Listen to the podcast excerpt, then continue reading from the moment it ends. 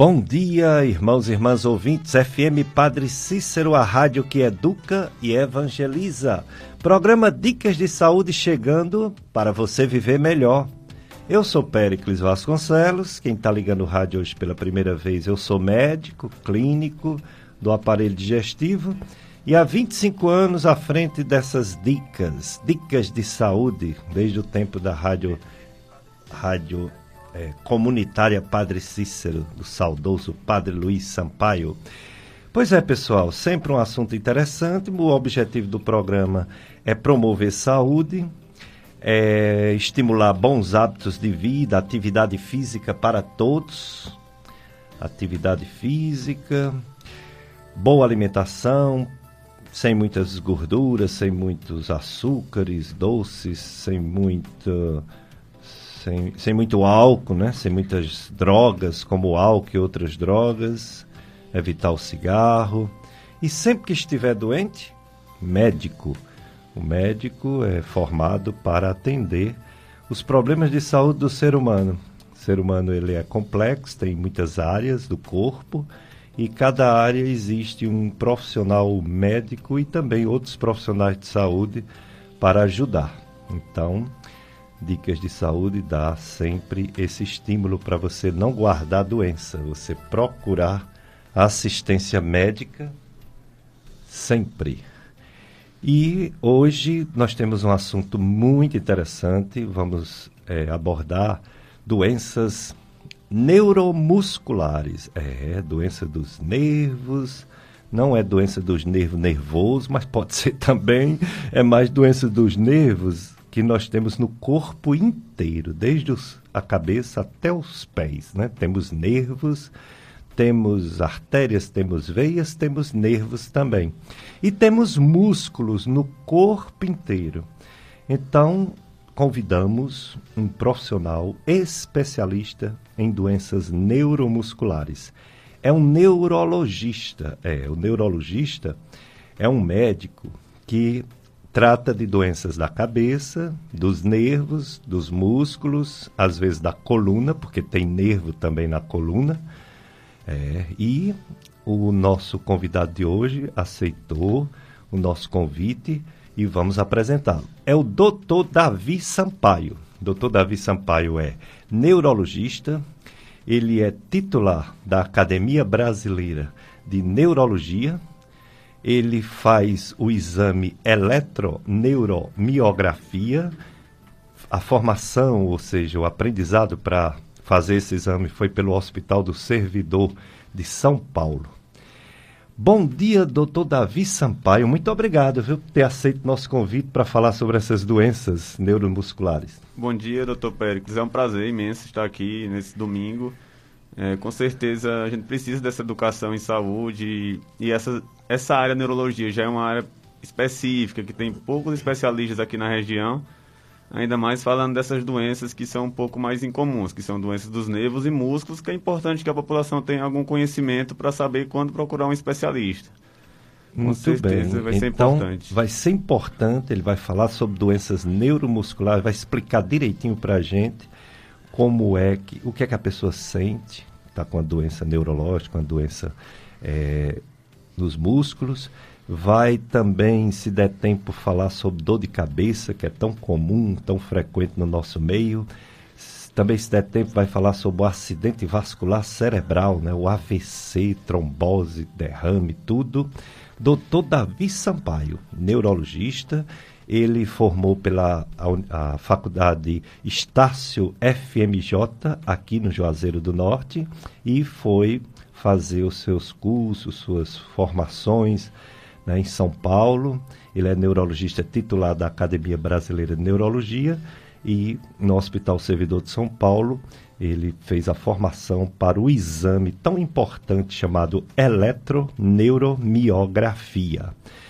Vamos começar, enquanto você liga para cá, eu estou aqui com o Jossianberg, nosso operador de áudio e som. Você liga, faz sua pergunta para o nosso convidado, Dr. Davi Sampaio. O Jossenberg atende, passa para a gente aqui, a gente passa para ele responder. Você já sabe que o assunto vai ser doenças dos nervos e dos músculos, já sabe que ele é neurologista, então já pode é, tirar suas dúvidas, fazer suas perguntas. E eu vou, enquanto você pergunta, eu vou aqui também fazendo as minhas, vou tirando minhas dúvidas. Doutor Davi Sampaio, o pessoal faz muita confusão entre o neurologista e o psiquiatra, né? A pessoa está nervoso, está com um problema psicológico, está muito ansioso, está às vezes depressivo e às vezes mistura. Para quem eu vou? Eu vou para o um neurologista, eu vou para o psiquiatra, eu vou para o psicólogo, que às vezes nem médico é, e às vezes é, né? Pode ser também psicanalista, médico ou psicanalista de outra área, que não é da medicina, mas que é da saúde mental. Qual a diferença básica? O que faz um médico neurologista? O neurologista, em relação assim à psiquiatria, o neurologista ele cuida principalmente das doenças que levam a sintomas mais físicos, assim.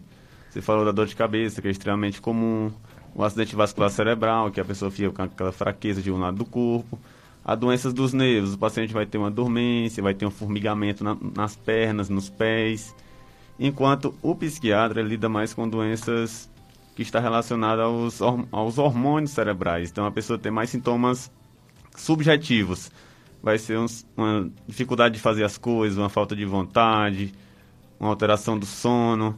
Mas com certeza esses sintomas eles podem um pouco se misturarem um pouco. Então é importante que o neurologista ele saiba quando indicar esse paciente para um psiquiatra, porque muitas vezes, principalmente numa cidade, num lugar que você não tem muitos especialistas neurologistas ou mesmo psiquiatras, você vai ter essa confusão entre os pacientes mesmo. E esses pacientes vão chegar e você vai precisar identificá-los e encaminhar quando necessário ao psiquiatra, quando se tratar de uma doença que eu falei um pouco mais subjetiva, né?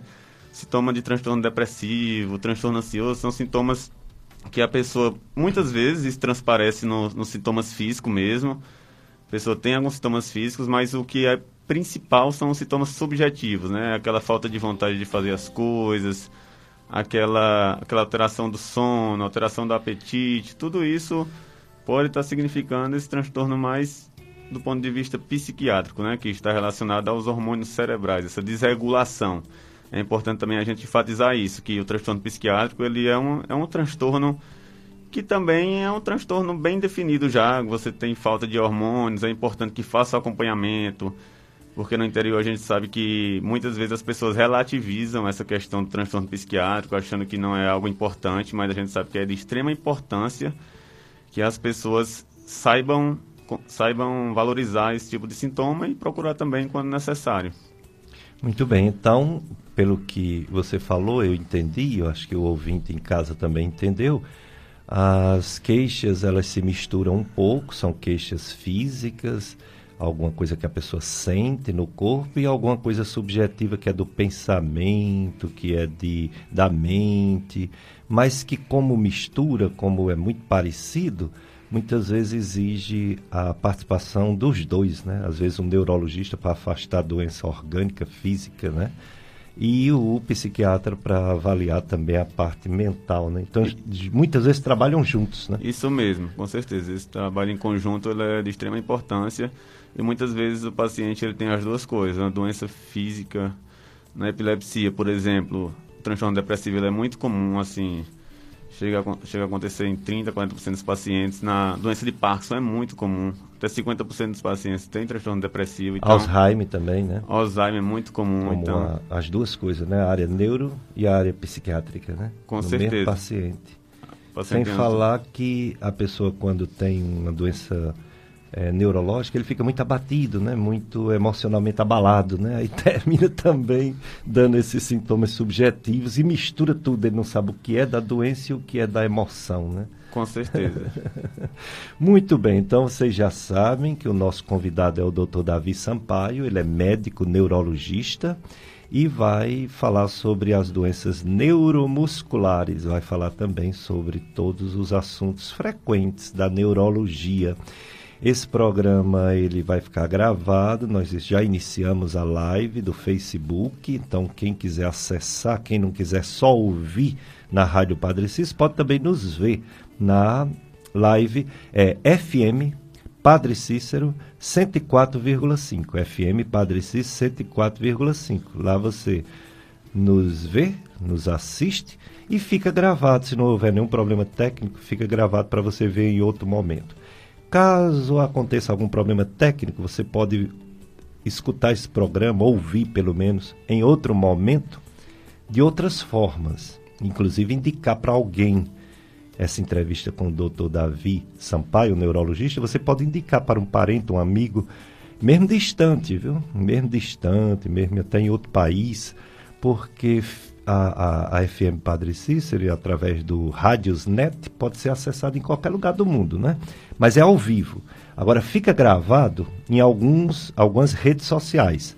Além do Facebook, o programa fica gravado num site do radialista Tony Santos. Tony Santos é meu amigo, meu compadre. Ele é radialista aqui da FM Padre Cícero. Ele faz o programa O Som do Brasil todo domingo à tarde aqui na FM Padre Cícero. E ele tem um site chamado clubesintonia.com. clubesintonia.com. E ele deixa disponibilizado quatro programas, dicas de saúde quatro domingos. Quando entra o domingo novo, por exemplo, entra o de hoje, aí ele tira o último, o lá atrás, né? E vai sempre deixando quatro programas é, gravados em podcast para você assistir a hora que você quiser. Tem também nossas redes sociais. YouTube, YouTube, podcast Gastroclínica Vasconcelos. E tem também a, o Dicas de Saúde em podcast, também no YouTube. São dois canais que a gente tem de YouTube que fica essas entrevistas gravadas para você assistir ao, o dia que quiser e passar também para quem você quiser.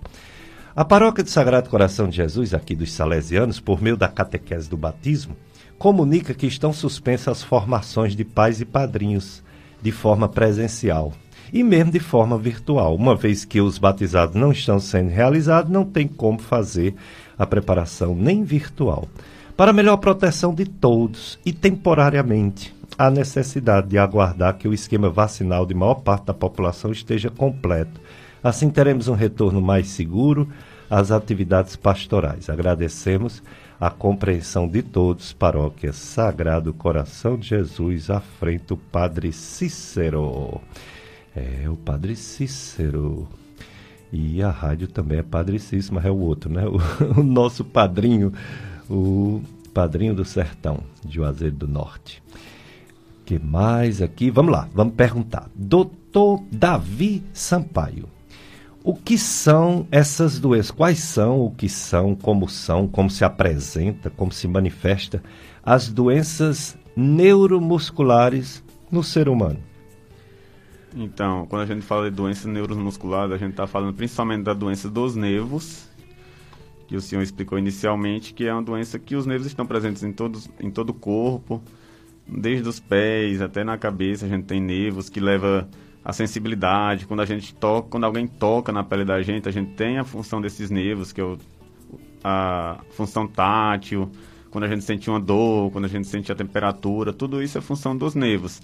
E tem também os nervos motores, né, que é que leva o estímulo motor, então a força para os músculos.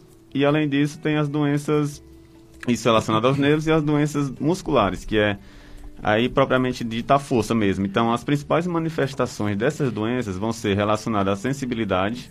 Então, você vai ter ou uma perda de sensibilidade nos pés, então você começa a não sentir tocar o pé no chão.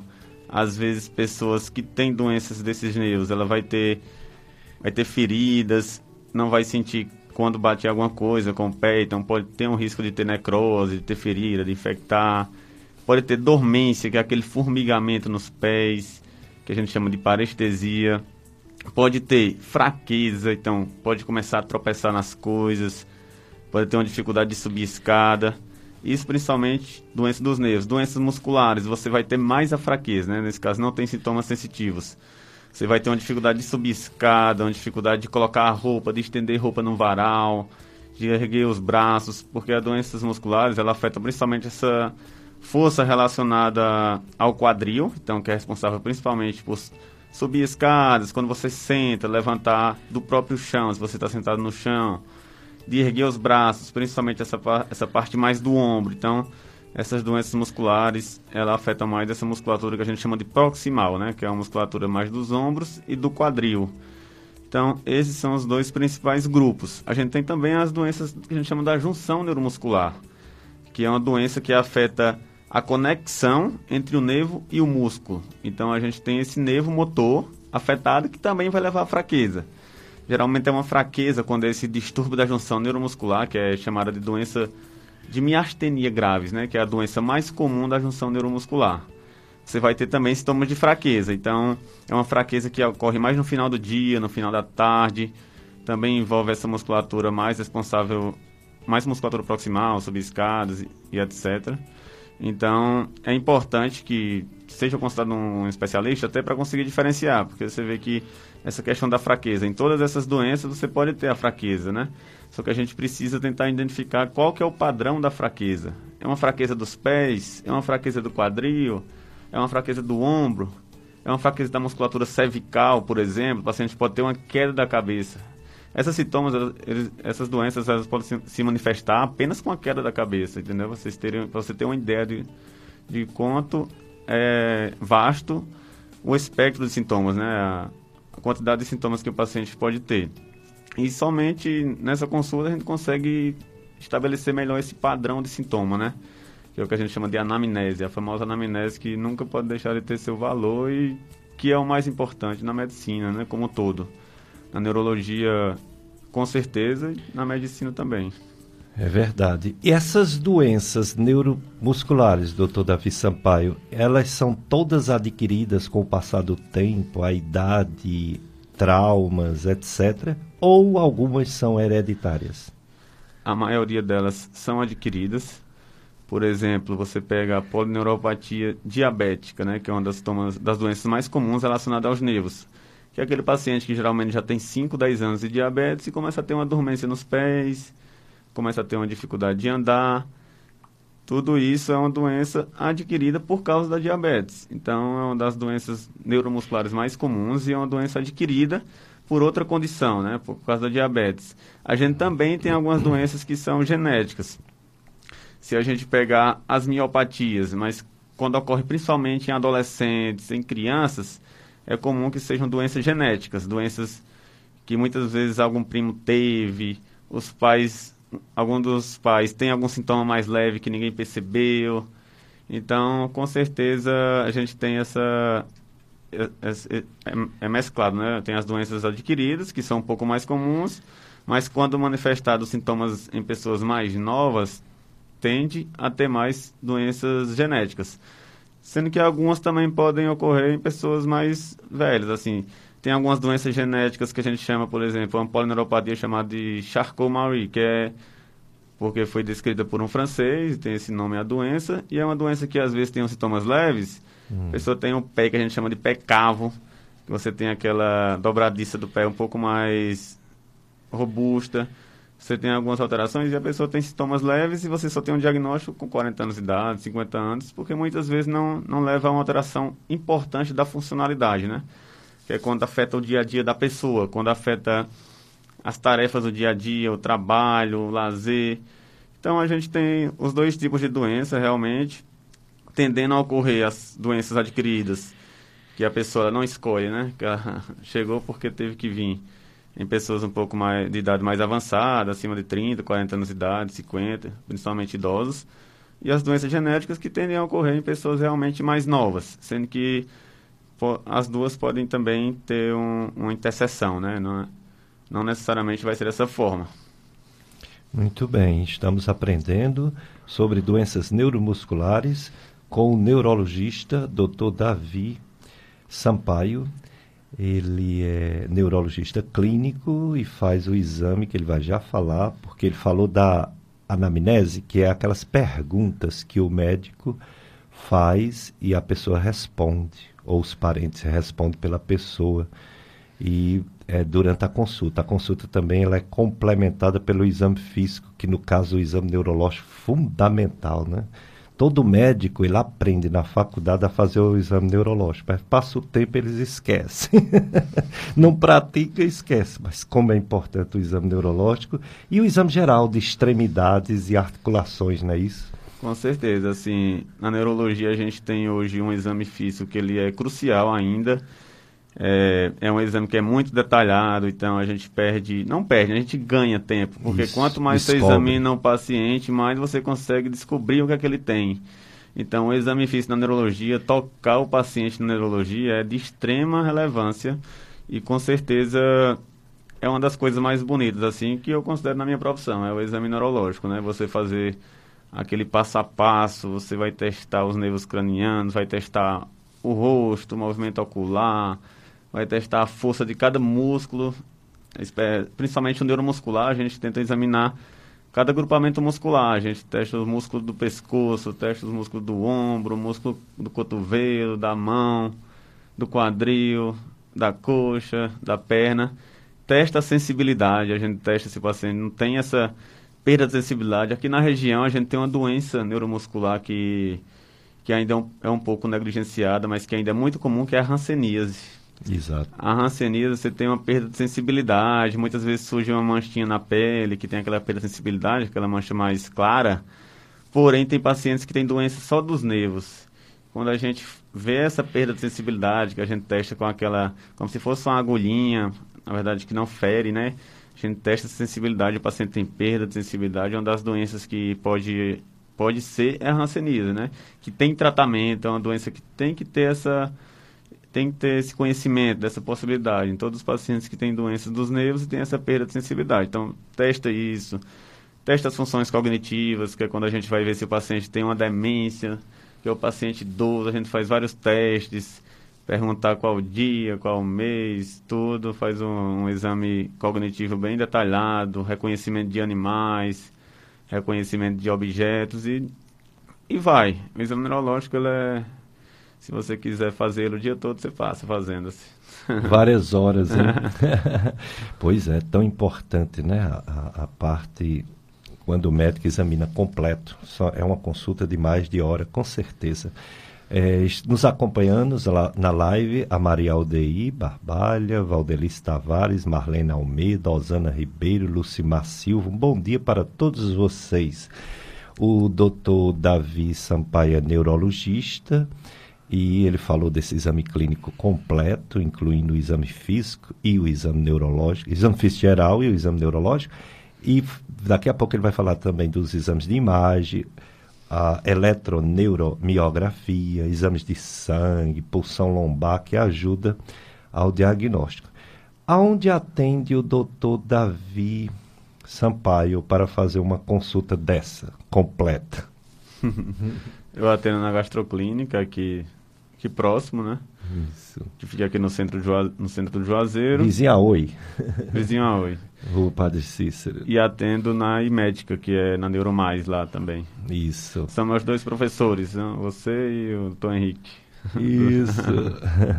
Muito bem. Que é parente também. É Pedro Henrique, né? Pedro Henrique lá na Imedic, né? Isso. E o Henrique é qual? O, é ele? Ou é Não, o... é o que Ah, Henrique, muito bem, Henrique, neurologista, já esteve aqui conosco. O, o Pedro Henrique é, é nosso parente, é, eu sou primo da mãe dele, né? Muito bem. É, vamos ao nosso primeiro bloco de apoio cultural, Josenberg. Depois a gente volta fazendo mais perguntas ao doutor Davi Sampaio, médico neurologista. Dicas de saúde, todos os domingos, levando saúde, promovendo saúde, para tentar prevenir doenças e conhecer as doenças, principalmente as mais frequentes. Hoje o assunto: doenças neuromusculares presença do neurologista clínico Dr. Davi Sampaio. Ele veio falar sobre as doenças neuromusculares e outras doenças da neurologia e um exame que ele vai já começar a falar chamado eletroneuromiografia para identificar bem as doenças neuromusculares.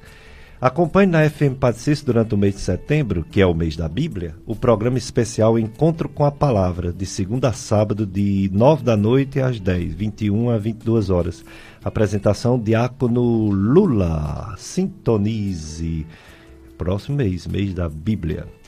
Pois é, doutor Davi Sampaio, médico neurologista, ele falou sobre o exame físico completo os médicos aprendem a fazer um exame físico, que quando junta com aquele questionário, dá três horas. dá três horas.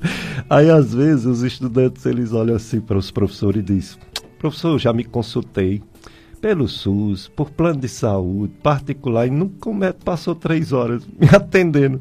Aí eu disse: mas deveria. Deveria, ele pode ter deixado escapulir passar alguma coisa importante. Como é importante você aprender direitinho, porque mesmo que você não utilize tudo que você aprendeu na faculdade, dependendo da sua área, você pode precisar e até aprofundar mais aquele exame físico, como por exemplo o exame neurológico, que ele vai evoluindo com o passar dos anos, não é isso?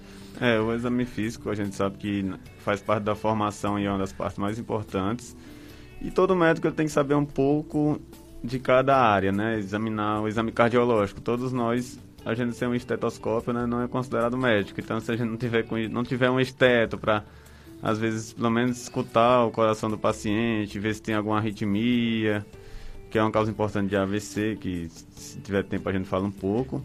Isso. É, então, esse exame é importante para identificar alterações mais grosseiras que o médico generalista consegue identificar o médico que não é neurologista, ele pode identificar sintomas de AVC, deve identificar com certeza, encaminhar para um hospital se necessário, para internar esse paciente e tudo. Então, todas as áreas, por mais que a gente não faça de uma forma minuciosa cada exame, porque ninguém consegue ser especialista em tudo, né? Para isso a gente tem, tem cada um na sua área. Mas é importante ter, essa, ter esse conhecimento mais geral para você poder identificar alterações que necessitem da avaliação de um médico que saiba fazer aquilo de uma forma mais minuciosa. Então, o exame neurológico é um exame que os, os alunos têm um pouco de pavor na faculdade, por causa que é um exame prolongado, um exame que envolve muita coisa, a gente tem diversas partes, mas que com certeza ele tem que ter alguma noção, tem que ter um conhecimento para que ele identifique as alterações quando presentes. Aí, uma vez feito esse exame clínico completo, que é, é o interrogatório e o exame físico, incluindo o exame neurológico, o médico ele desconfia do que seja o problema, qual é a doença ou conjunto de doenças, que às vezes uma pessoa tem mais de um problema. E aí, muitas vezes, não todas, mas algumas vezes ele pede exames complementares para confirmar suas suspeitas, né? Aí existem exames de laboratório, exames de imagem e existe esse exame chamado eletroneuromiografia. Doutor Davi Sampaio, fale desse exame. Qual é a importância dele? O que é que ele pode é, demonstrar, descobrir sobre doenças, principalmente neuromusculares? Então, a eletroneuromiografia é um exame que eu comecei a fazer aqui há pouco tempo, cheguei a dois meses e estou fazendo há dois meses o exame. E aqui na região realmente é uma área que poucos especialistas fazem esse exame, tanto que eu costumo fazer de pacientes que vêm de muito longe, todas as cidades aqui pegando Pernambuco, Paraíba, todos os pacientes vêm e todos perguntam, né? Muita gente já pesquisou quando chega na consulta para fazer o exame. E eu sempre falo, é um exame que a gente testa o funcionamento dos nervos então a gente testa esse funcionamento e dos músculos. Como que isso é feito? Então é um exame que ele é um a gente vai dar alguns choques, só que são em microvolts, então microamperes na verdade. Então é um choque leve, bem suportável, incomoda um pouco, mas é totalmente tolerável. Todos os pacientes eles chegam com medo de fazer o exame, mas quando saem falam, doutor, não é isso tudo não, que nem algumas pessoas falam na internet que é, que é uma coisa dolorosa e tudo. Mas na prática o que eu vejo é que, que o pessoal tolera bem. Não sei se é porque o nordestino é mais valente mesmo. Mas a gente faz esses choques, dá uma, estimula os nervos, vê como, ele, como está passando essa corrente elétrica no nervo. Então a gente testa objetivamente o funcionamento do nervo. A gente vê a velocidade que o nervo está levando o estímulo. A gente vê a intensidade do estímulo que o nervo está conseguindo levar. A gente vê o funcionamento do músculo também tem uma parte que a gente usa uma agulhinha. Essa agulha parece um pouco com acupuntura. Geralmente não tem nenhum sangramento, é uma agulha bem leve também. Costumo fazer pacientes em crianças até. A semana eu fiz em uma menina de 14 anos, na outra semana eu fiz em uma menina de 8 anos. e toleraram muito bem. Então, assim, mesmo que eu. Mesmo que seja aquela coisa, né? É uma injeção, né? Uma agulha, a criança vê como uma injeção, eu nem falo isso, mas é bem tolerável. Mesmo essa parte da agulha é, não, não deixa nenhum trauma, não, não causa edema, inchaço, geralmente não fica vermelho nem sangra. Então, realmente é um exame que idealmente ninguém, ninguém quer fazer, né? Porque ninguém quer ter doença, mas quando necessário, que quais são as situações? São as situações que eu estava falando, das doenças uhum. neuromusculares, que é quando você tem uma dormência nos pés, tem uma fraqueza nos pés, dificuldade de andar, tem uma dormência nas mãos. A gente tem a chamada síndrome do túnel do carpo, que é uma doença que você tem uma compressão do nervo no punho, e essa doença leva a uma dormência nos dedos e posteriormente leva a uma fraqueza. Então o paciente começa também a deixar cair as coisas no chão e se progredir, perde completamente a função do nervo. Então o exame ele consegue dar o diagnóstico dessa doença e o ortopedista, quando necessário, faz uma microcirurgia, que é muito rápida, de 10, 15 minutos, e consegue aliviar, o, resolver o problema do paciente, né? Eu também estou tendo a oportunidade de fazer o exame em Iguatu uma vez por mês, por exemplo. Uhum. É, lá tinha um paciente, uma paciente que tinha uma síndrome do túnel do carpo grave e não tinha saído ainda para fazer o exame pela comodidade. Então, quando eu fui lá, falei, não, doutor, faz muito tempo que eu estou com esse exame, foi solicitado, meses, quiçá anos até, e só foi fazer porque eu fui lá atrás do paciente. Então, eu fiz o exame dela, teve o diagnóstico e vai ter a oportunidade de tratar agora, né? Isso. Então, a gente também está tentando chegar mais próximo desses pacientes para conseguir dar um diagnóstico e, e, com isso, ele vai atrás de resolver o problema, né? Outra doença, a esclerose lateral amiotrófica, que realmente é uma doença muito temida, porque na neurologia a gente considera a doença mais grave, assim, sem dúvida, sabe? Porque é uma doença que leva geralmente leva ao óbito em poucos anos, quase cinco anos, e é uma, é uma, doença dramática, né? Porque você vai ter uma fraqueza grave, depois vai ter uma dificuldade de se alimentar, uma dificuldade de respirar. E esse exame ele também faz parte desse diagnóstico. Ele diagnostica a esclerose lateral amiotrófica.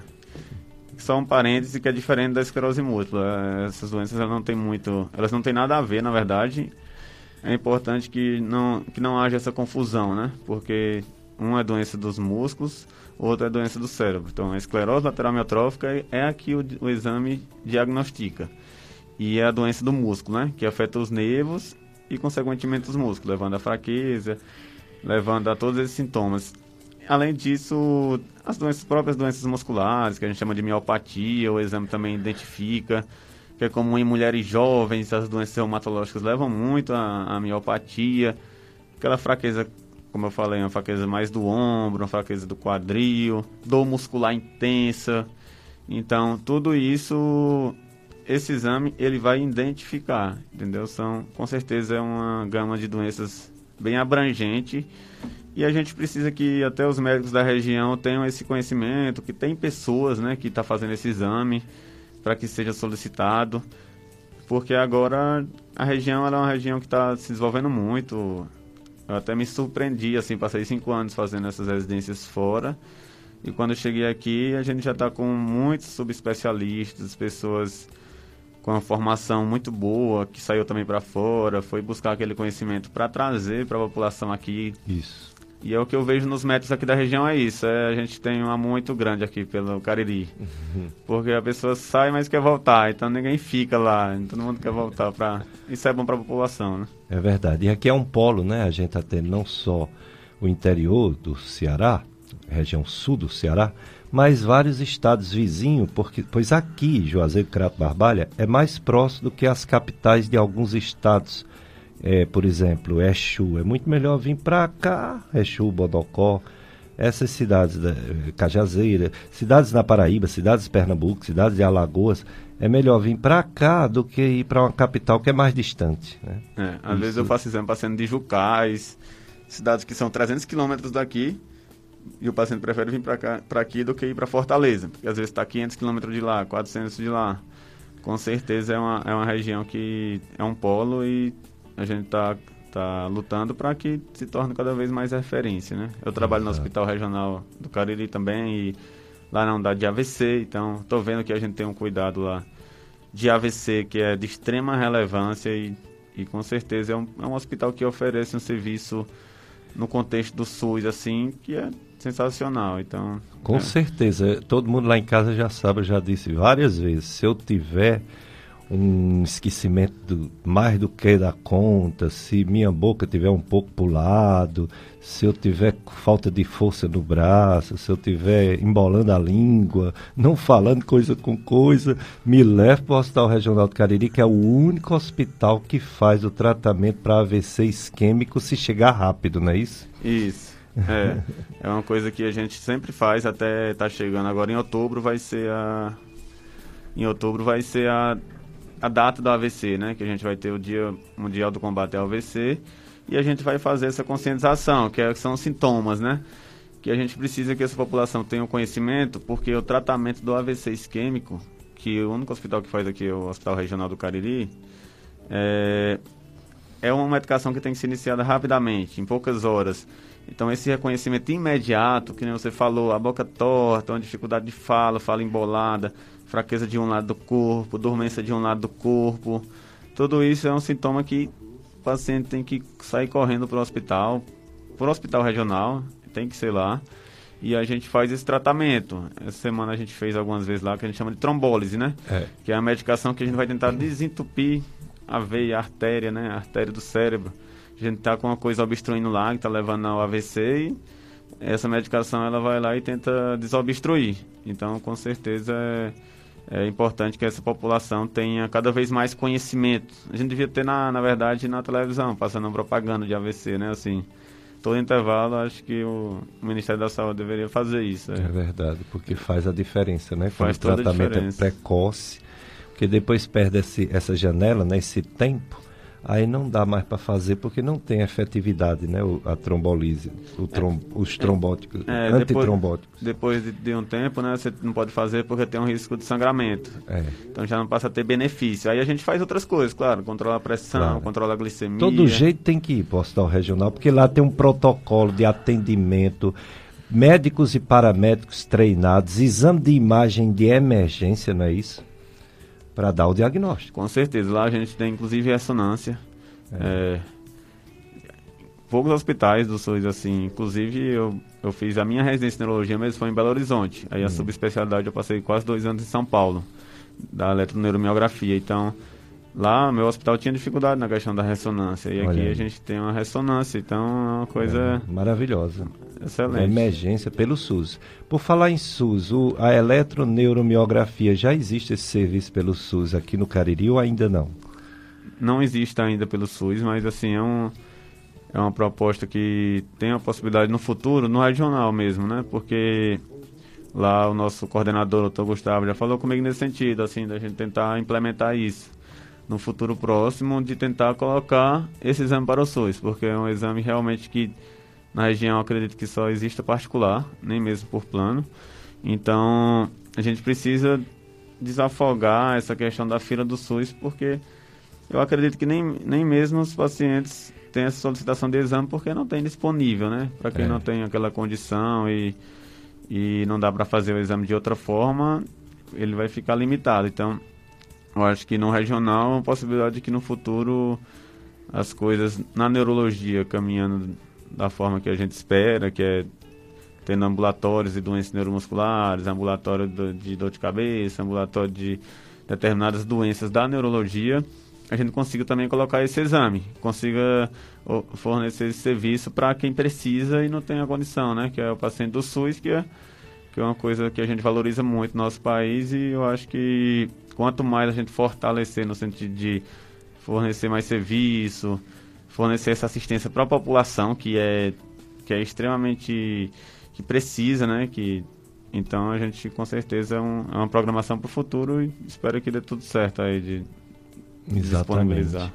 É, é, conosco na live a Leide Dias, o, a Miriam Ferreira e tem uma pergunta para o Dr. Davi Sampaio, neurologista, em áudio, não é isso, Jossenberg?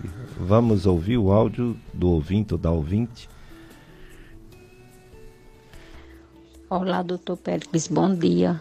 Meu nome é Socorro Feitosa, eu sou do bairro Santo Antônio, aqui em Juazeiro do Norte. É, gostaria de ver com o doutor Davi porque assim há mais de cinco anos que eu sinto muitas dores e dormências nas mãos, principalmente quando eu estou fazendo algum esforço ou então dormindo, quando eu me deito à noite que as mãos relaxam, né? Eu passo a noite todinha, às vezes sentada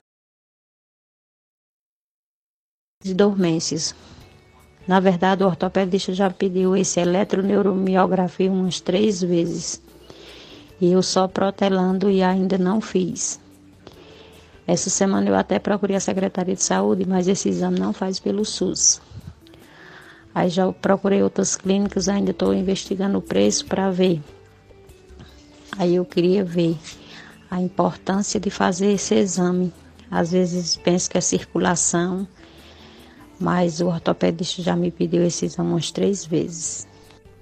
Doutor Davi Sampaio, veja esse questionamento bem importante você dar é, uma luz, né? Explicar para essa ouvinte. Então, é, esses sintomas que ela explicou agora nos faz lembrar imediatamente, eu acredito que foi o que o ortopedista pensou, naquela questão da compressão do nervo no punho, né? A síndrome do túnel do carpo. É como você ter essa dormência, geralmente dói um pouco mais a mão que você trabalha com ela, aquela mão dominante. É muito comum sintoma noturno, sintoma que faz você acordar no meio da noite, às vezes tem que ficar movimentando as mãos para aliviar o sintoma. E o que é que esse exame vai trazer de informação nessa síndrome? Esse exame ele consegue dizer, confirmar o diagnóstico, se esse nervo está mesmo comprimido nessa região do punho, levando a esses sintomas, e vai dizer a gravidade vai dizer se é um grau leve, se é um grau moderado ou se é um grau acentuado. De acordo com o grau, o médico assistente, que é o médico que acompanha, no caso o ortopedista, ele vai tomar a decisão adequada, se vai ser preciso fazer uma cirurgia. A cirurgia do punho, ela pode aliviar completamente o sintoma e é uma cirurgia que o paciente, que o médico faz em 10, 15 minutos. Cirurgia muito simples, que não traz nenhuma complicação quando é um grau acentuado. Se é um grau mais leve, vai passar só uma medicação, fazer uma imobilização do punho, passar uma tala. Então, esse exame ele não só vai diagnosticar, como vai direcionar o tratamento, vai dizer o grau de severidade da lesão. Então, com certeza é de suma relevância, até porque se você não, não buscar essa, essa questão, você pode começar a ter fraqueza da mão e você pode perder a função do nervo. Quando você perde a função do nervo, esse nervo que passa no punho, ele é responsável principalmente pela movimentação do polegar, que é o, o dedo mais especial que a gente tem, porque ele, ele faz oposição a todos os outros dedos e você consegue fazer muitas coisas com ele. Então, você perder essa função vai trazer um prejuízo nas coisas do dia a dia. Dificuldade de lavar roupa, dificuldade de manuseio de coisas na cozinha, por exemplo dificuldade de fazer as coisas com a mão em geral, de escrever. Então, é importante tanto fazer exame pelo diagnóstico quanto para direcionar em relação à gravidade. É, esse exame eletroneuromiografia, eu estava até pesquisando para lhe fazer as perguntas e eu me surpreendi porque eu pensei que era um exame bem caro. eu pensei que era exame assim acima de mil reais, né? Mas não, não é um exame tão caro assim. Quer dizer, ele está acessível à maioria da população. Claro que muita gente não pode fazer, a gente espera que chegue pelo SUS, mas também não é um exame assim é, absurdamente né, incompatível com a maioria das pessoas, não é isso? É, é um exame que geralmente a gente faz ou só de dois membros, por exemplo, dos braços, aí faz os dois braços. A gente uhum. costuma fazer os dois para ter uma comparação fidedigna, você dizer realmente se está alterado ou não, você compara com o lado que o paciente não tem sintoma, né? Quando tem nos dois lados, a gente usa os valores que, que a gente considera normais. E da, ou das pernas, como tem sintomas só nas pernas, ou então dos quatro membros, que é quando o paciente tem suspeita de uma polineuropatia diabética, a doença dos nervos pela diabetes. Ou então quando o paciente, outro, outro exame que é mais raramente solicitado é a neuromiografia de face. Face é quando o paciente tem aquela paralisia de face que fica um lado do rosto sem movimentar. Aí você faz o exame para também dizer a gravidade. Será se vai ter uma grande chance de recuperação? Então é um exame que na, quando é dois membros ou face, ele custa em média 350, 400 reais, assim, não é um exame tão caro. Claro que para muita gente, na situação atual de é, pandemia e é tudo, é, é, inacessível e Isso. a gente espera que chegue no SUS. e geralmente, quando é quatro membros, geralmente é, é o dobro do valor. Então, é um exame que não é, não é dos mais baratos, mas também não é dos mais caros. Ele está na faixa intermediária, né? Acredito que quando a pessoa tem sintomas que apontam fortemente para um diagnóstico que precisa do exame para o diagnóstico, né? Como no caso da paciente em questão, que foi questionada no áudio, é importante fazer para ter um diagnóstico, né? Porque é uma coisa que ela já vem sentindo repetidamente, já foi solicitada algumas vezes. É, a gente não pode esperar muito para não ter um diagnóstico em um momento que o tratamento já não vai ser mais efetivo, né? Então, é. acredito que para alguns pacientes que, que têm essa doença fortemente relacionada a isso e que o exame é muito, tem muita relevância, vale a pena esperar uns meses, se programar e tentar fazer o exame, com certeza. Com certeza. É, eu, eu, eu, me surpreendi porque os exames de imagem eles são acima desses valores, né? A maioria, né? Dos exames de imagem, ressonância, né? A própria Isso. tomografia computadorizada com contraste, né? Às vezes. Muito bem, então estamos conversando com o Dr. Davi Sampaio, neurologista clínico, que veio falar sobre as doenças neuromusculares, vai já já falar mais um pouquinho, já, já falou alguma coisa sobre o AVC, já deu a dica que o hospital é, de referência no Cariri é o Hospital Regional do Cariri, só tem ele mesmo, né? Não adianta ir para outro não, porque os outros vai ser só para uma avaliação, o, o o regional vai fazer o tratamento, se der tempo fazer, todo tratamento, mas o principal, o mais eficaz, que é em poucas horas do início dos sintomas.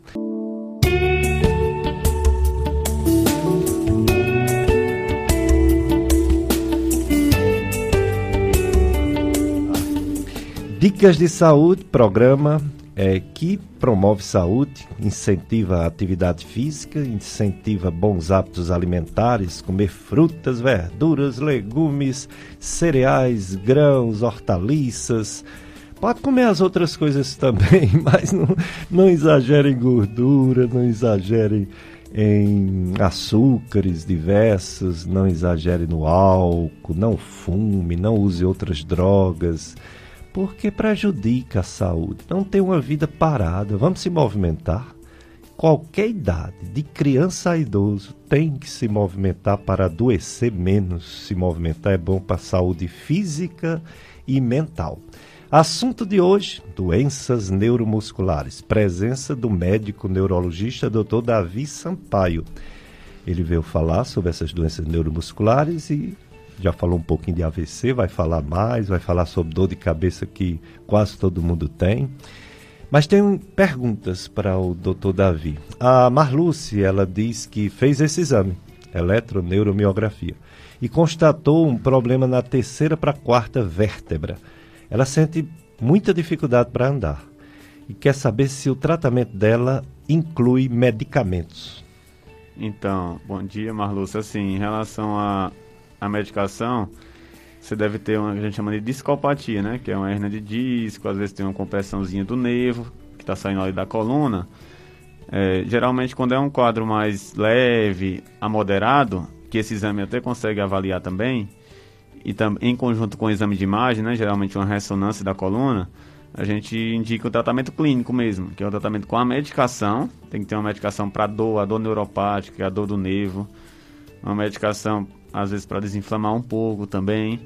E a reabilitação, né? Fisioterapia vai ser a coisa mais importante. Além do que você acabou de falar, mudança no estilo de vida é de suma relevância, que é prática de atividade física, claro, com uma carga mais leve inicialmente, de acordo com com que a pessoa suportar. Perda de peso, se a pessoa tiver algum sobrepeso, aumento de peso é de muita importância para diminuir esse tipo de dor. Então, o tratamento clínico ele inclui todas essas questões: a medicação, perda de peso se tiver um sobrepeso, é, fazer fisioterapia e um acompanhamento com um especialista, né, para dizer a gravidade, se realmente só esse tratamento clínico é suficiente. Quando se trata de um caso mais grave, que geralmente você tem uma dificuldade de andar, não é mais pela dor, e sim porque tem uma fraqueza mesmo. Então, através do exame físico e da eletromiografia a gente consegue dizer isso se o paciente tem uma fraqueza por causa que o nervo motor ele está muito gravemente acometido, aí às vezes tem que fazer uma cirurgia da coluna.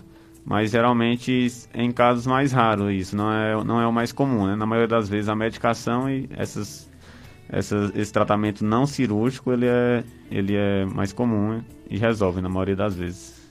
Muito bem. Está conosco a Edivânia Silva Souza na live do Facebook. Você pode acessar FM Padre Cícero 104,5.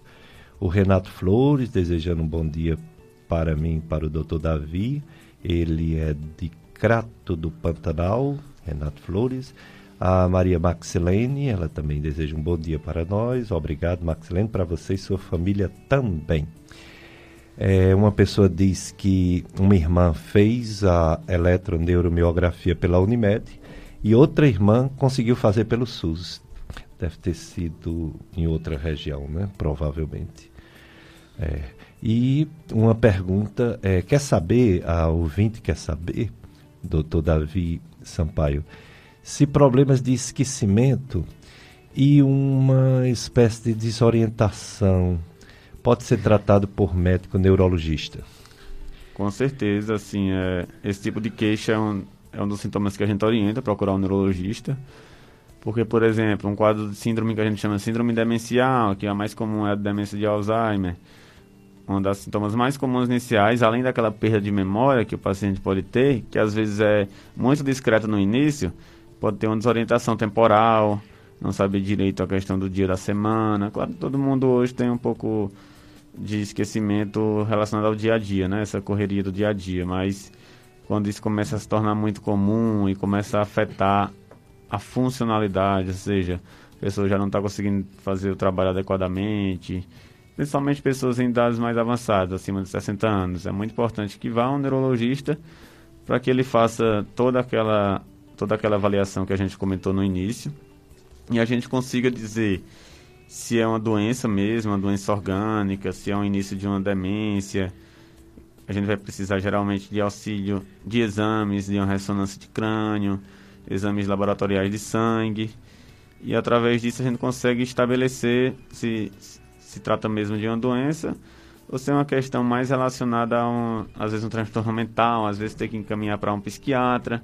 Transtorno de ansiedade é muito comum afetar pacientes jovens, abaixo de 40 anos de idade e levar esse tipo de sintoma, que é um sintoma de esquecimento que é mais relacionado, a gente chama de memória de curto prazo, assim, coisas do dia a dia. Você não sabe onde colocou uma coisa, você não lembra aquela rotina ali, algum um detalhe, mas você precisa dessa avaliação e, se preciso, você encaminha também para um psiquiatra, quando se trata de outras doenças, né? Um transtorno de ansiedade, um transtorno depressivo também pode levar a esse tipo de sintoma.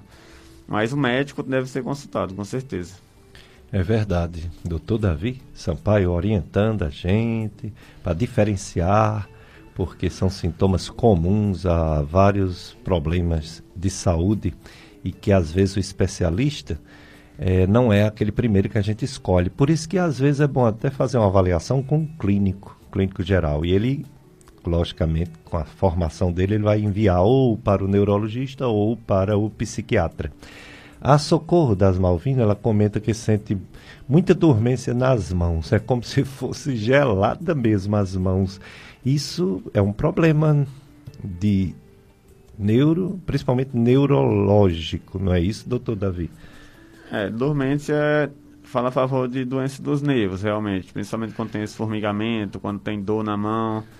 Aí você tem que fazer o exame geralmente para identificar se é um dos nervos que está chegando na mão, se, é, se o problema é o nervo que está saindo lá da coluna. A gente consegue também do exame tentar localizar onde está a lesão, entendeu? Se é uma lesão mais no nervo já próximo ali do músculo, já no punho, já na mão, ou se é uma lesão do nervo assim que está saindo da coluna, que é lá no pescoço já, se é uma lesão do nervo mais no ombro. Então a gente consegue tentar localizar essa lesão quando se trata de uma lesão do nervo.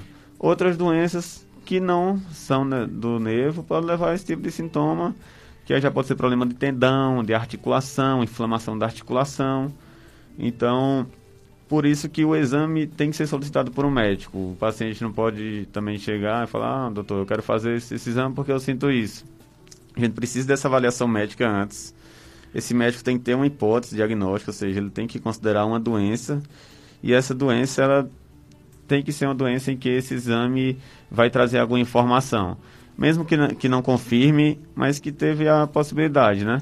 Então a gente precisa que esse médico faça essa avaliação e solicite o exame.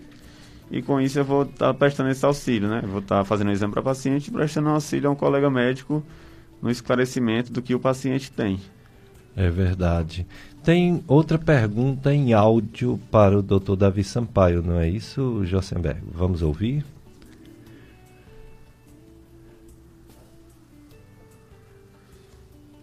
Agora ou daqui a pouco? Pode ser agora? Bom dia para o Dr. Pérez e o Dr. Davi. Uma pergunta: nesses tempos que acontece esse coronavírus, os casos neurológicos aumentaram mais? E aí, doutor Davi, aumentou os casos? Bom dia. Então, a gente teve aumento de algumas condições. Porque o Covid, a gente sabe muito bem que, já é bem descrito isso, que leva a sintomas neurológicos também. Mesmo os, os casos leves. Tive a oportunidade de ler diversos artigos e de fazer, inclusive, alguns vídeos sobre o tema. É, por exemplo, problemas de memória. É comum, mesmo no quadro leve, o paciente ter esse tipo de, de alteração de memória, dificuldade de concentração, o pensamento fica mais lento. Isso acontece durante a doença e pode persistir após a doença. Então é uma queixa que é comum acontecer no consultório. O paciente chegar que está com dificuldade de concentração, dificuldade de aprendizado. Então é importante que, que vá no especialista e com isso o médico ele acompanhe, né? Para ver até que momento esse sintoma vai permanecer, porque geralmente é um sintoma reversível, geralmente são sintomas que melhoram. Dor de cabeça, tem pessoas que têm apenas dor de cabeça e é Covid, é uma coisa rara, mas que pode acontecer. Então, e, o, e a dor de cabeça ela pode ter, pode ter sintomas, assim, a localização da dor, a intensidade, os outros sintomas associados podem ter um padrão totalmente diferente de outro tipo de dor de cabeça, por exemplo, diferente da enxaqueca, diferente de uma cefaleia de tensão, que é aquela cefaleia tensional. Então, o neurologista também é importante porque tem que fazer até exame de imagem muitas vezes, tomografia de crânio para a gente ver se não tem nada na cabeça mesmo, se é só por causa de um COVID que tende a melhorar ao longo do tempo. Mas assim, como esses sintomas se comportam, realmente por se tratar de uma doença que ainda é nova, sintomas a gente não sabe ainda quanto tempo que perdura, então o especialista ele está para fazer esse acompanhamento do paciente e, ver para que caminho esses sintomas vão, vão percorrer, assim. Mas a gente espera que, e tudo indica que são sintomas transitórios, assim, que pode durar até meses, mas que em um determinado momento o paciente vai ter uma, uma melhora, assim. Muito bem. Por falar em Covid-19, a doença, a pandemia do coronavírus, boas notícias da nossa região, do nosso Ceará e do nosso Brasil, mas infelizmente umas notícias não boas do exterior. É, alguns países já decretaram a história da terceira onda, alguns países já liberaram a, a terceira dose de vacina, já tem países pensando na quarta dose e aqui estamos pensando em, em terceira dose a partir de janeiro, quando quase todos os brasileiros forem já vacinados com duas doses, né? Aqui no Juazeiro faz cinco dias que não tem mortes. É, na semana, essa última semana, uma morte. Semana passada também uma morte. Então, estabilizado, né? Diminuindo, graças a Deus. Número de casos é, em torno de 21 a 29 por dia, Ontem foi 21, mas a média é 29. Semana passada foi 30, então também estabilizado. Aliás, semana passada foi 25, então também estabilizado com a. Na verdade, uma diminuição, né? Diminuição de 16% no número de casos. E de internações, tem 17 pessoas internadas com Covid no Juazeiro e mais 60 em isolamento domiciliar em casa portanto, e mais uns cinco suspeitos, portanto, tem em torno de 80 pessoas entre provavelmente doentes dessa Covid, fora os que não sabemos, né? A doença não acabou. A doença está aí, infelizmente. Ela já levou 638 juazeirenses, 638 mortes. É, então temos que ter os cuidados. Como eu falei, a boa notícia é que ela está diminuindo aqui na nossa região. Boa notícia também do Ceará como um todo, que ela também está diminuindo no estado do Ceará, é, em torno de 19%. Esse ontem o boletim nacional não tem nenhum estado que esteja aumentando o número de, de mortes. Tem sete estados que está estável e 20 estados que houve uma redução do número de mortes. É, o problema é essa variante Delta que está pegando em todos os países Estados Unidos, Reino Unido, Israel, os países que servem de referência, que é do Ocidente.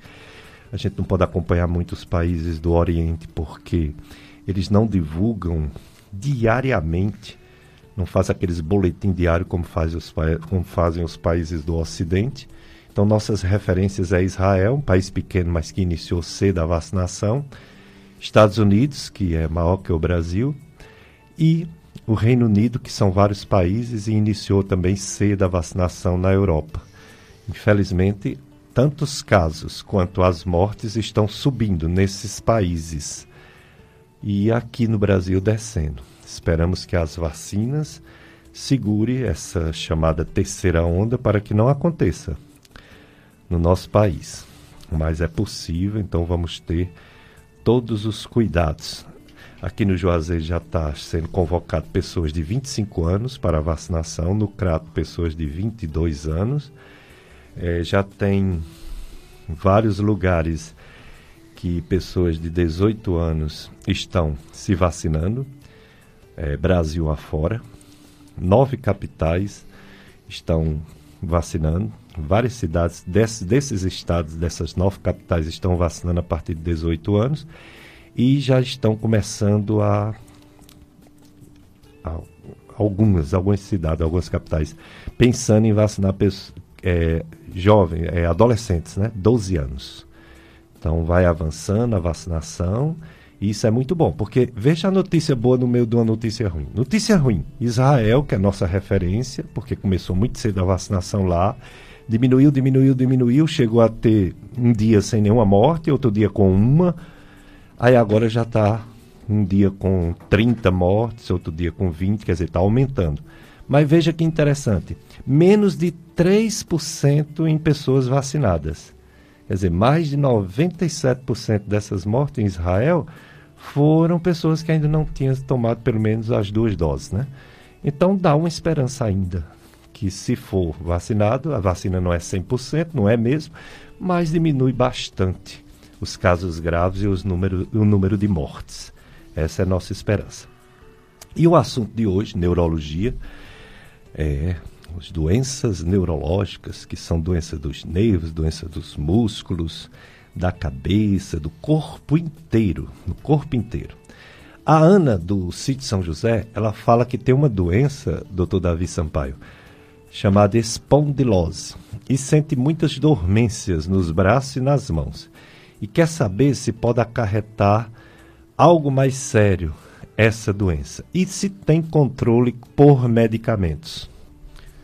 É, a, creio seja anquilosante, que é a doença que a gente considera mais reumatológica, né?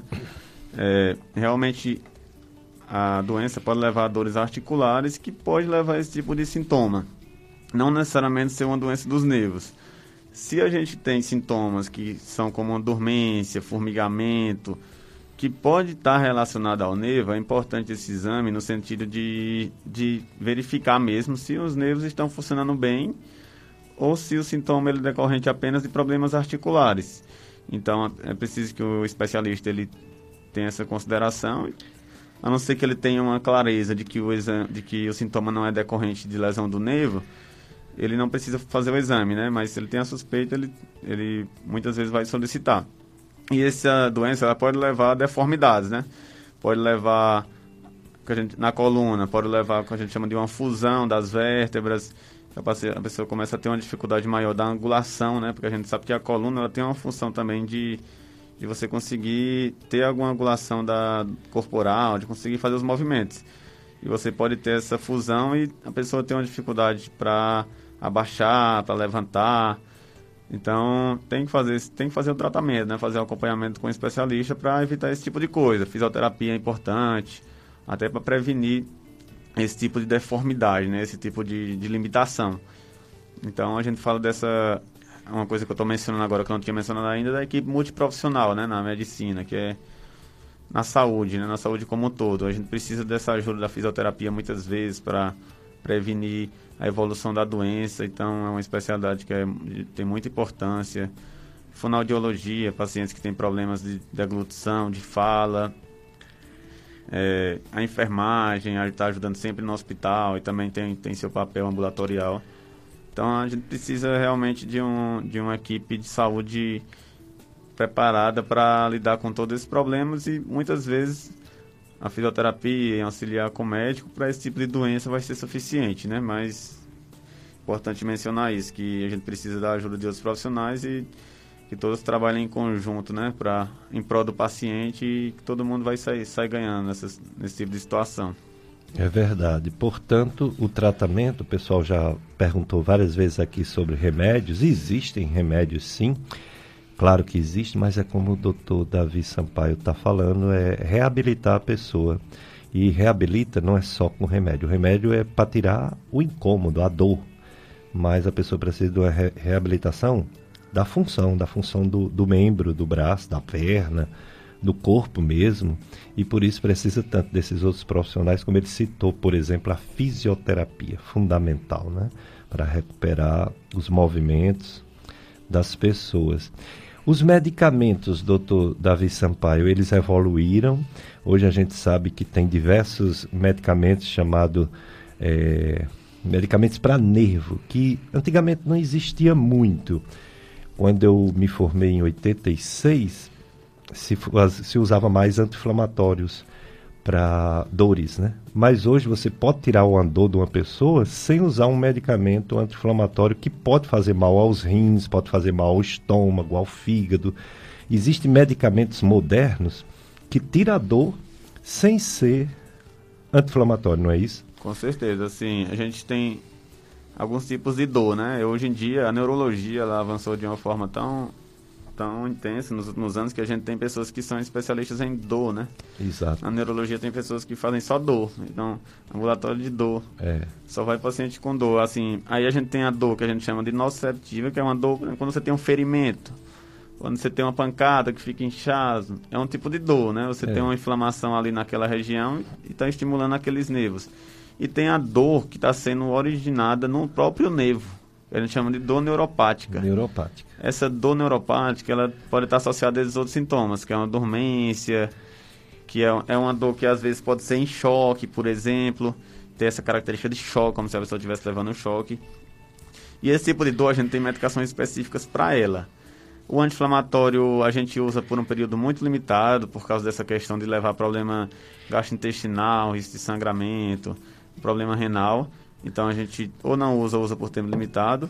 E os remédios para dor neuropática evoluíram muito. A gente tem medicações mais antigas, que tem mais efeitos adversos, mas que tem disponível no SUS também. Mas, e a gente costuma utilizar, que em dose baixa são medicações seguras, mas que às vezes pode aumentar um peso, às vezes pode levar a alteração do, do, do funcionamento do trato gastrointestinal. Só que. E tem medicações mais novas. São medicações que a gente consegue fazer até em doses muito elevada. Às vezes tem paciente que usa dois a três comprimidos de 8 em 8 horas. Mas que a gente precisa tratar esse paciente. A gente também não, não pode economizar na medicação enquanto esse paciente estiver com dor. É, infelizmente, assim, o que a gente vê, principalmente, até mesmo, até mesmo especialista, às vezes não usa as medicações na dose adequada, né? É uma coisa que a gente vê, o pessoal se sente um pouco inseguro. Na neurologia, a gente tem. Eu já assisti algumas aulas de especialistas em dor e mesmo medicações para dor neuropática, o pessoal passa de uma dose, uma subdose, né? E a gente não melhora a vida do paciente, porque conviver com a dor, mesmo que leve, é uma situação, você fica com dor um dia e você sabe que é ruim. Imagina uma pessoa que tem dor todo dia, que tem uma dor neuropática, aquela dor em choque, uma dor é uma dor muitas vezes incapacitante. E tem medicações sim que tem pouquíssimos efeitos colaterais e que a gente consegue usar para o resto da vida, se necessário, entendeu? E não é medicação que gera dependência, não é medicação que vai dopar paciente, não é medicação que vai trazer esse tipo de prejuízo. Claro que a gente tem que acompanhar a questão de efeitos adversos, mas são medicações muito seguras e que, e que tem essa opção de você fazer doses, doses altas se precisar. dose adequada mesmo já é uma dose intermediária, que às vezes toma muitos comprimidos. Que às vezes o paciente se assusta, né? Você fala, ah, tem que tomar um comprimido de 8, 8 horas. Então, o paciente já fala, nossa, desse tanto de medicação, eu vou explicar. A dose máxima dava para ser 4 de 8, 8 horas. Você está tomando só um, a dose máxima seria 3, você está tomando só um, entendeu? Então é importante a gente também trazer o paciente para o seu tratamento, né? É você explicar para ele o que é que você está tá, tá passando para ele. Você vai passar a medicação, você vai explicar a dose, vai dizer que, que a dose adequada é aquela, que dava para fazer muito mais. Você vai e o paciente ele vai trazer o retorno, ele vai dizer o quanto que a dor melhorou. Para dor de cabeça é comum a gente dar um diário da dor, com certeza para dor neuropática também. A gente dá a gente pede o paciente fazer uma ele faz mensalmente, ele vai anotar numa folha quais os dias da semana que ele tem dor, quanto tempo que dura a dor, se ele precisou tomar alguma medicação para aliviar a dor, alguma medicação sintomática, que é aquela medicação que alivia a dor do momento. Por exemplo, às vezes tem paciente que usa tramal para uma dor mais forte, tem paciente que usa só um anti-inflamatório, às vezes só a dipirona resolve, por é. exemplo. E o paciente vai anotar tudo isso. Então, no tratamento, a gente vai conseguir, através dessas anotações, identificar o quanto de, de porcentagem que ele melhorou da dor. O paciente antes fala, não, às vezes o paciente fala, não, não melhorei nada da dor. Mas se ele fizer isso, às vezes uma dor que ele tinha sete dias por semana, todo dia, ele está tendo dois, três dias. Melhorou é 60%. Um progresso. Só que ele acha, às vezes, subjetivamente, que não melhorou porque ele não tem essa comparação, né? Para quem tem dor, dois, três dias ainda é muito, realmente. Verdade. Vamos para mais um bloco de apoio cultural, Josenberg. Depois a gente volta com mais doutor Davi Sampaio, neurologista. FM Padre Cícero, Dicas de Saúde, 25 anos aqui no Dicas de Saúde da FM Padre Cícero, no rádio. O rádio nunca perde a moda. o rádio é moderno. Ele sabe, o rádio, se adaptar aos tempos, a cada tempo. E está agora no tempo atual, em, em, em, em grande audiência no mundo todo. Ele transmite sentimento, desperta sensações, informa, alegra é a companhia né, de todas as horas. Você, por exemplo, quando está dirigindo num carro, você não pode ficar assistindo televisão, senão você vai ter um acidente, né? Mas o rádio você fica ouvindo, né? De boa, seja uma música, seja um programa. A FM Padre Cis divulga marca, produto, serviço a partir de planos de mídia criativos com um acessível que só a nossa rádio oferece aqui na região.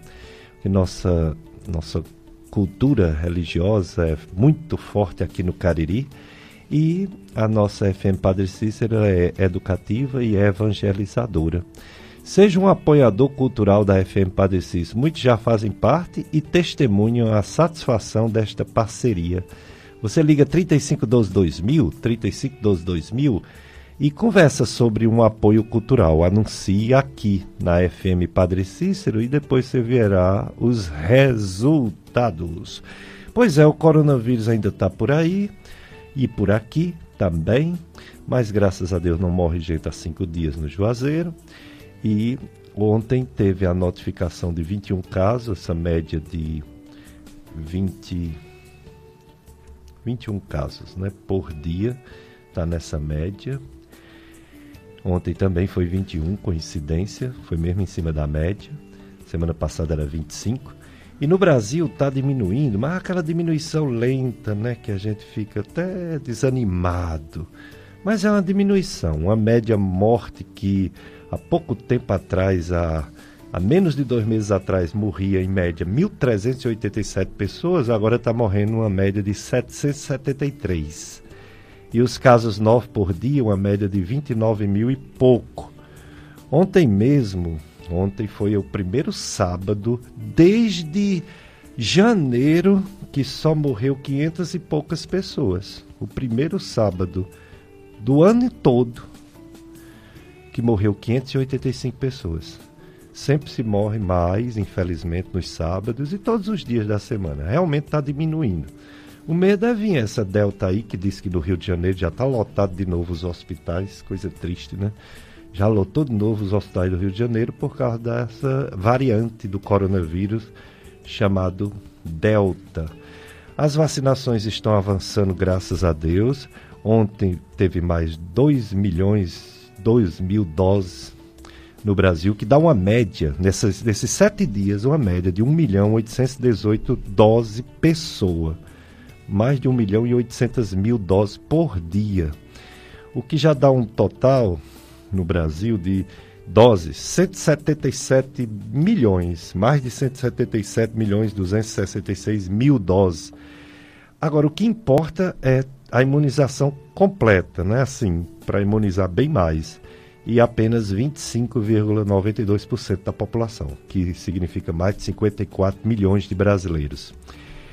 Em, a primeira dose, sim, está mais de 57% da população, mais de 122, 122 milhões de brasileiros.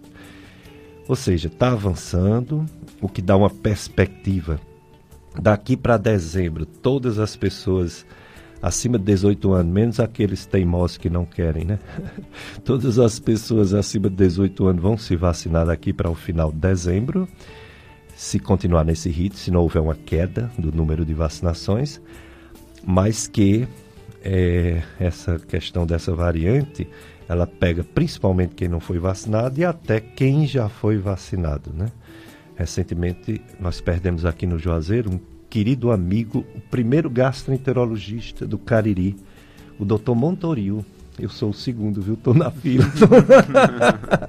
Tomara que demore bem muito essa, essa fila. Mas o doutor Montoril, quando eu voltei em 89, ele já estava aqui. Foi o primeiro clínico. É, e morreu de Covid há três, três dias atrás, quatro dias atrás. Doutor Montoril, meu amigo. E muitos colegas, né? Muitos médicos.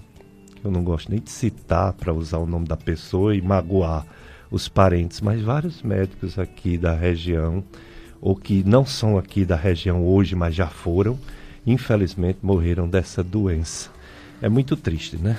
Mas fazer o quê, né? Enquanto ele estiver circulando, enquanto as pessoas estiverem fazendo festas, aglomerando, né? Sem máscara, como ontem no Crato, né? Pegaram a festa lá, né? O pessoal lá. Pô, mais de 3 mil pessoas num ambiente restrito, meu Deus do céu.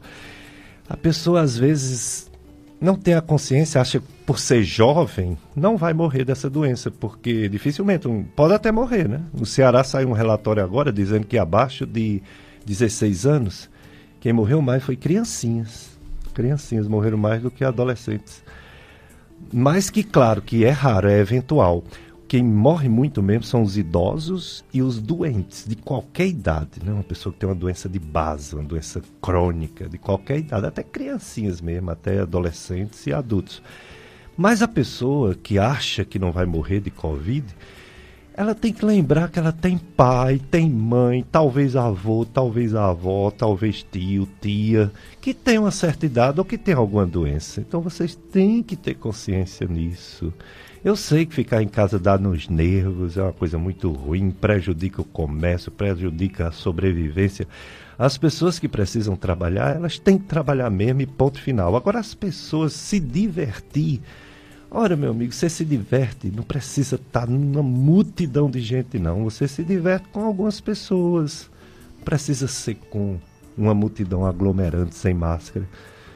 E você tem que pensar, ter consciência nisso, porque senão essa doença vai demorar ainda muito, muito, muito, muito para acabar. Se não houver a colaboração de toda a população. Não é só a vacina, né? A vacina não é 100%. Doutor Davi Sampaio, você não pode deixar de falar sobre dor de cabeça. Eu tenho enxaqueca. Eu tenho enxaqueca e graças a Deus estou numa fase boa, mas numa fase não muito boa. É muito ruim.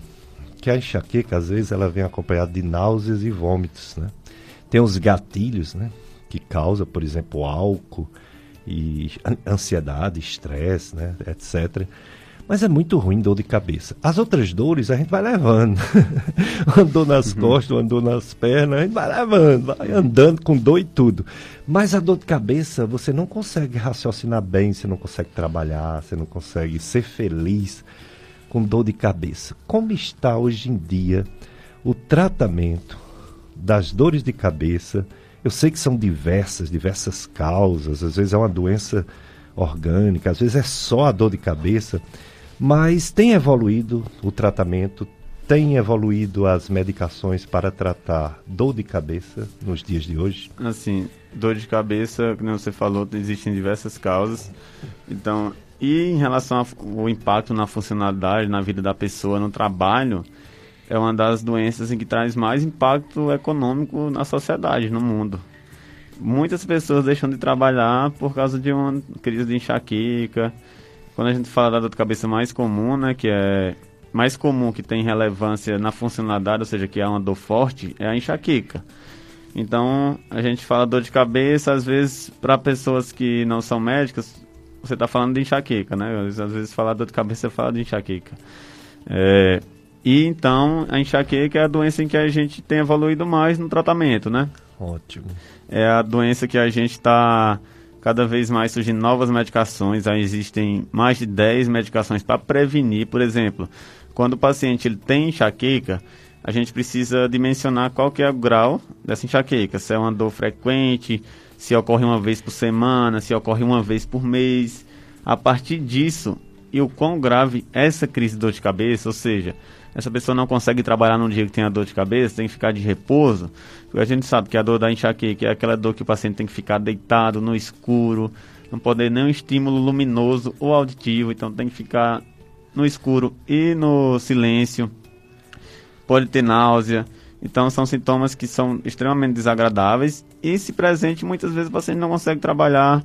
Se isso for frequente, ocorrer uma, duas vezes por mês e se impacta na vida da pessoa, a gente muitas vezes tem que usar não só a medicação para tomar lá, no, lá na crise, para melhorar a crise, mas usar uma medicação diariamente. E essas medicações, hoje, hoje existem mais de 10 medicações para tratar, que muitas vezes o paciente tem que usar uma vez, um, dois anos, até ter um controle da crise. Além da medicação, o tratamento não medicamentoso é de suma importância também, que é o que a gente está sempre falando, a questão da atividade física. A atividade física melhora muito dor de cabeça. Não existe nada que a atividade física não melhore.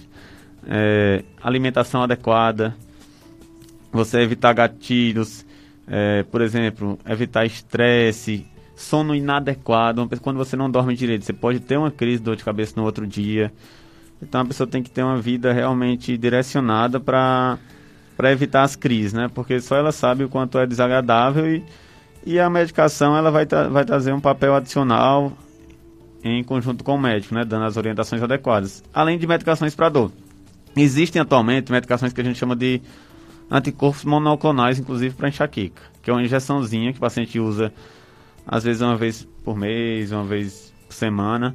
Só que são medicações que são muito caras, assim, então com certeza ela não vai ser custo, não vai ter custo eficácia para o SUS, né? Porque são muito caras e não são tão superiores às medicações dos comprimidos que algumas até têm no SUS, entendeu? Então a gente tem essa evolução do tratamento, mas a gente tem também essa questão da, da indústria farmacêutica tá tá desenvolvendo algumas moléculas que têm um custo muito alto, mas que a gente ainda não sabe bem realmente a efetividade e, e se é tão melhor do que as outras, entendeu?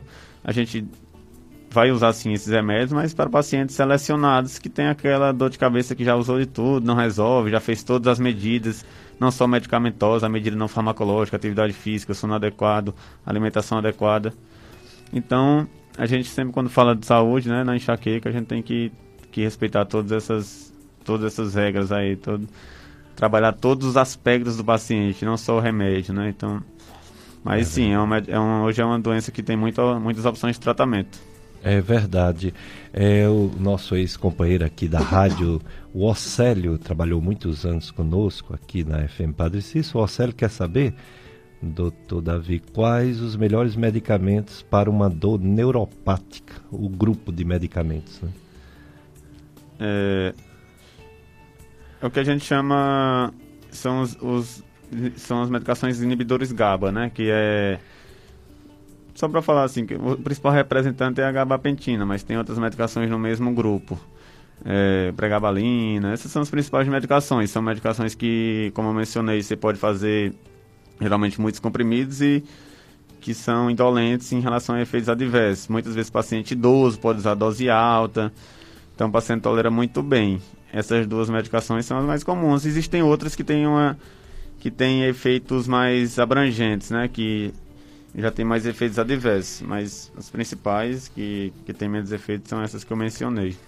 Já outro ouvinte, ela relata que o esposo tem fortes problemas de dores na coluna, que só consegue dormir no escuro. Não sei se é porque tem relação à coluna com, a do, com dor de cabeça. E quando a lâmpada está acesa, acesa, ele sente muitas dores e não consegue dormir. É, eu, só, eu só não entendi, Jossenberg, essa dor é exclusivamente de coluna ou é associada à dor de cabeça? Coluna mesmo, né? Interessante, né? Porque é muito é. comum na enxaqueca, né? Essa questão é, da Essa questão da luminosidade né? não, não, não está bem des, não tá descrita em relação à dor de coluna, não, né?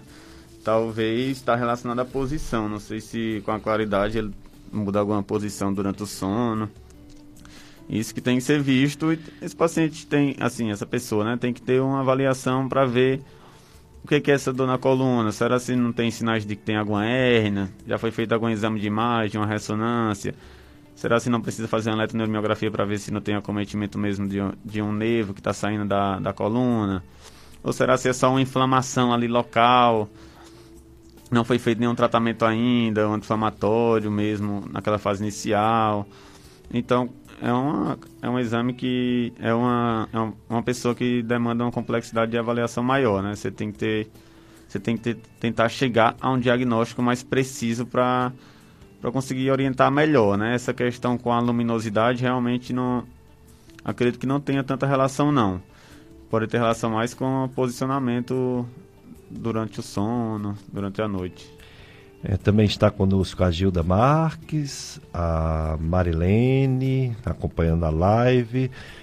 Doutor Davi Sampaio, a, o AVC, voltando um pouquinho ao AVC, acidente vascular cerebral, que tem dois tipos, né? O isquêmico, que é esse que tem o tratamento precoce, e um muito mais perigoso. Todo, todo é perigoso, todo AVC é ruim, mas tem o mais drástico, que é o hemorrágico, né?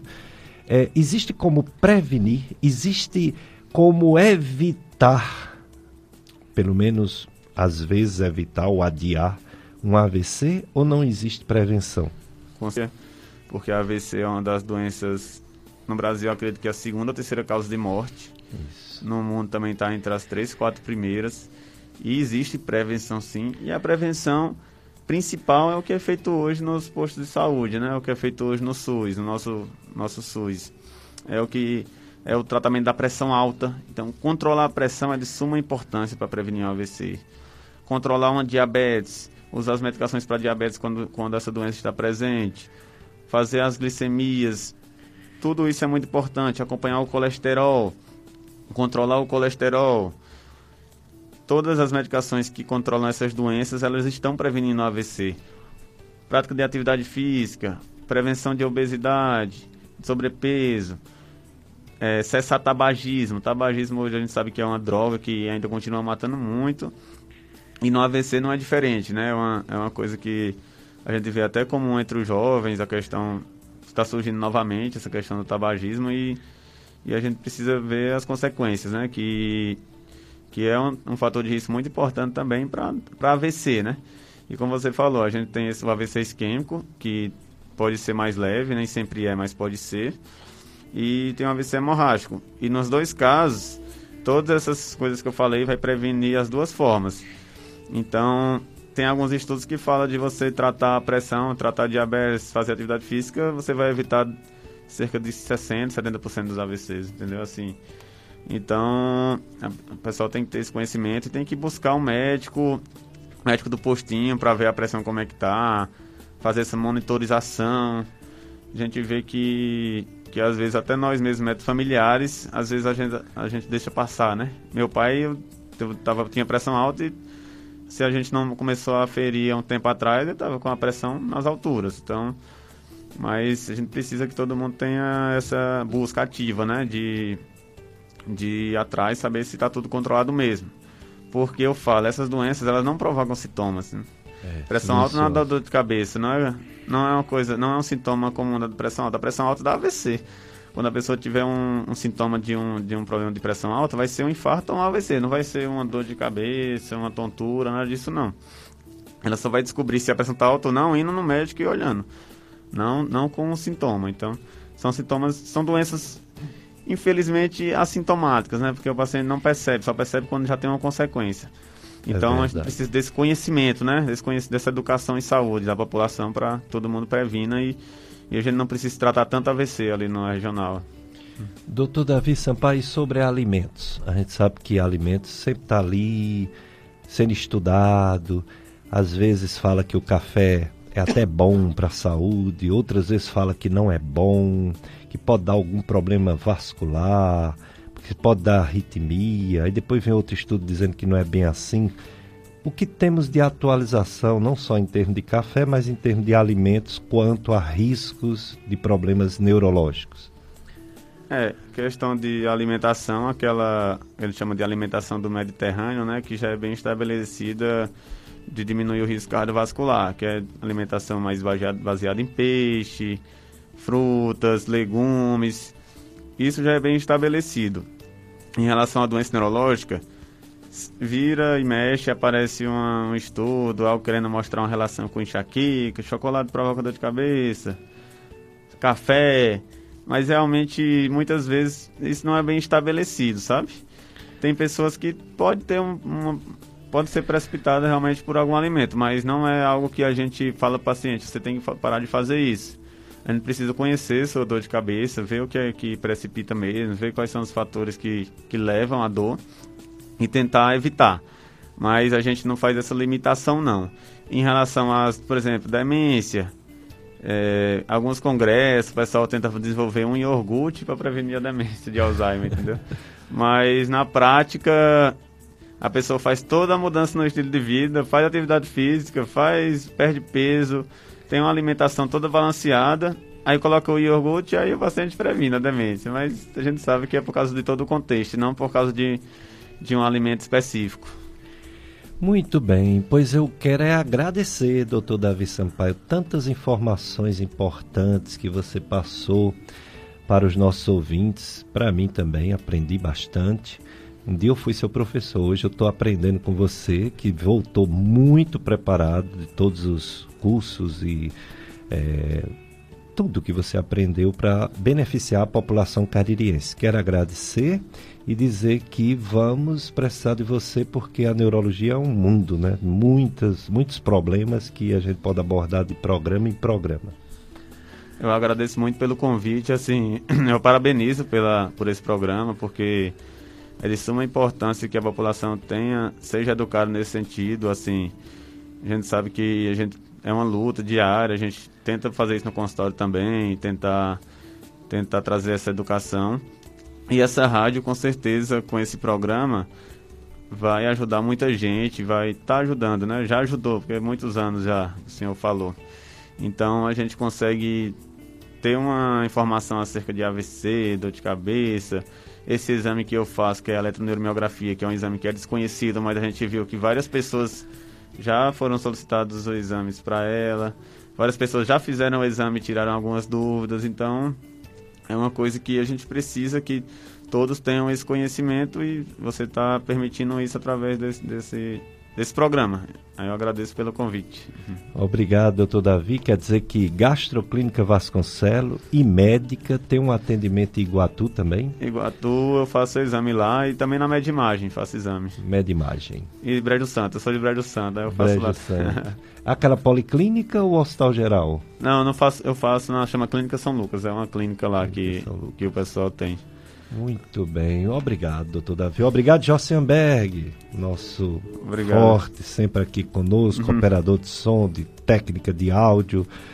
E obrigado você, ouvinte, que é a razão do nosso programa. E vocês reproduzam tudo o que foi falado aqui pelo doutor Davi, reproduzam para seus parentes, familiares, seus amigos, vizinhos, né? mandem assistir a live que vai ficar no ar e no Facebook para ouvir tudo que o Dr. Davi falou. Próximo domingo estaremos aqui, se Deus permitir, com o Dr. Luiz Henrique, que é cirurgião oncológico e vai falar sobre câncer, diversos tipos de cânceres que infelizmente é, acomete né? muita gente, crianças, adultos.